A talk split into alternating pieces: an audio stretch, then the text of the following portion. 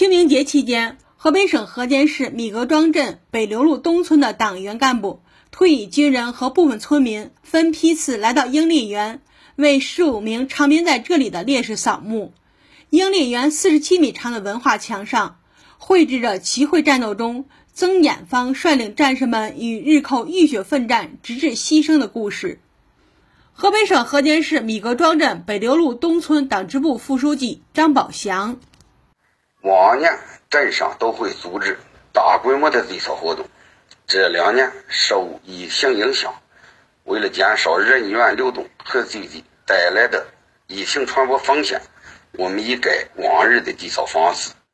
齐会战斗中，八路军幺二零师七幺五团党总支书记曾衍芳率领战士奋勇杀敌，突入敌人阵地，与敌人展开白刃战，重创敌军。为夺取齐会战役胜利争取了宝贵时间。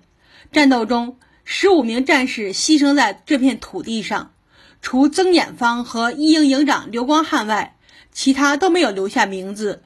连家乡亲友也无从查找。战斗结束后，他们永远长眠在这里。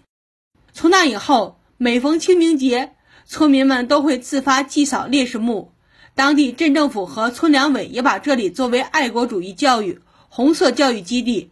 每年清明期间组织祭扫活动。为了让大家更直观地了解先烈们的故事，河间市退役军人事务局筹集资金，将英烈们的故事绘制在英烈园外的墙上。张宝祥还将文化墙上的英烈故事制作成视频，自己配上解说词，广泛传播。河北省河间市米格庄镇北流路东村党支部副书记张宝祥：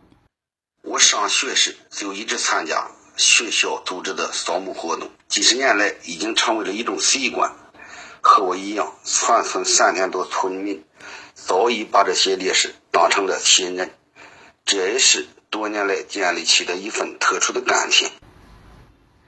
新华社记者骆学峰，报道员吴思玉，河北报道。